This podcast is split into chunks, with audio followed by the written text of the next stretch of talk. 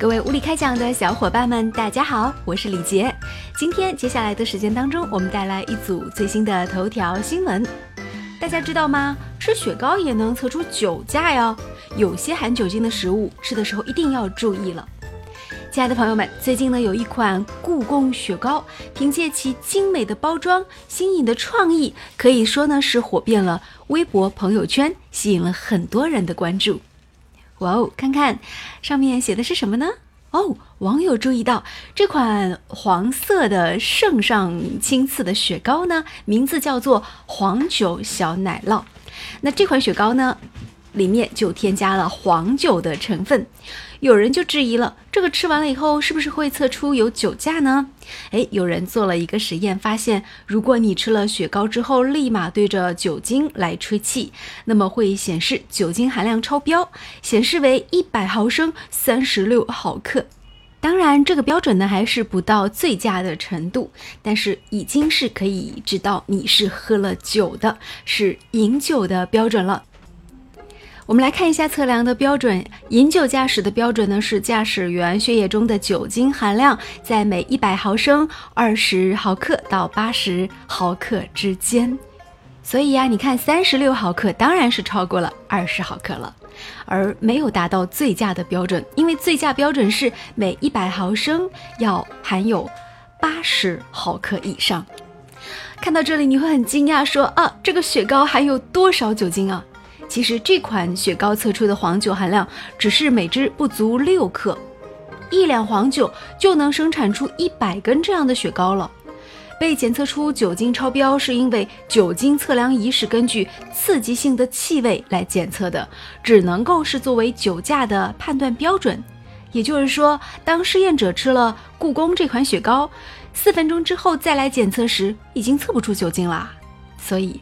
如果说你测出来了，不妨告诉工作人员，说我休息四分钟再来测就没问题了。这款雪糕的包装盒上也标有，本品每支含有不足六克黄酒，驾车者每次仅能享用一支，并在品尝十到十五分钟后开车，以免影响到检测的结果。所以要开车的朋友要按照说明来使用，不然就会测出你酒驾了。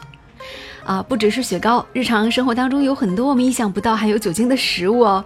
以前就出现了，比如说吃了这个蛋黄派，然后被查出酒驾的新闻。现在呢，李杰来盘点一下，有哪些食物你吃了以后可能会告诉你，哎，你酒驾了，避免日后中招。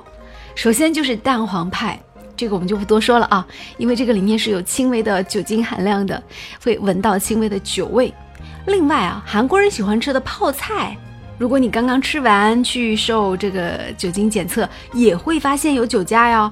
因为泡菜在腌制过程当中加了糖，糖发酵就会产生酒精。还有呢，很多高含这个糖的水果也是有这种情况的，比如说熟透了的荔枝。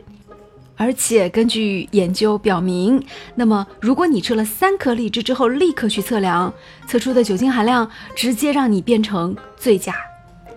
这个原因是因为呢，糖分在微生物的作用下会转化为酒精，所以呀，以此类推，很多这个糖分比较高的水果呢，如果说是放久了，它都会有可能发酵出酒味，因为水果放得太久，那么它都会有内部发酵出来的这种酒味。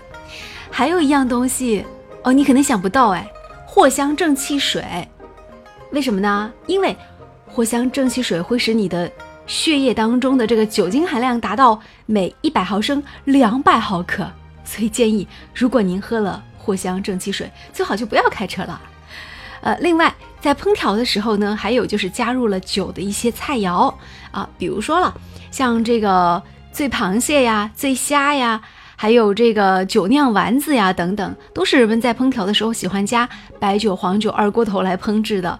吃了这些食物，让你分分钟。哎，会处在醉驾当中。还有呢，就是我们大家知道，比如酒心巧克力也是的。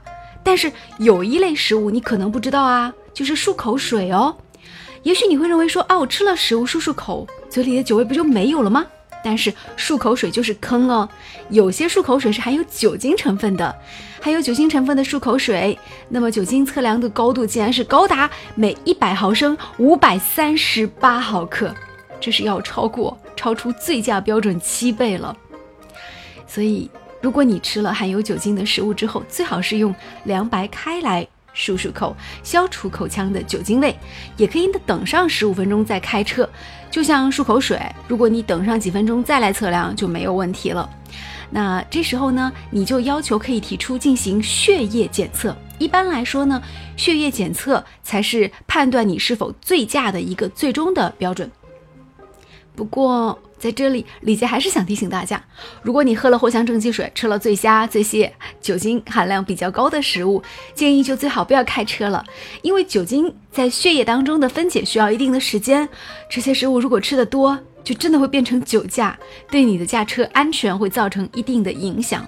有一句听得耳朵都起茧子的这个古语说：“这个酒后不开车，开车不喝酒。”在这里呢，还是希望大家，呃，一旦是出行了，一车人的安全可都是记在这个驾驶员的身上的，所以一定要小心为妙。好了，今天我们的物理开讲就进行到这里啦。喜欢我的节目，记得给我点赞并且转发评论哦。就到这里，拜拜。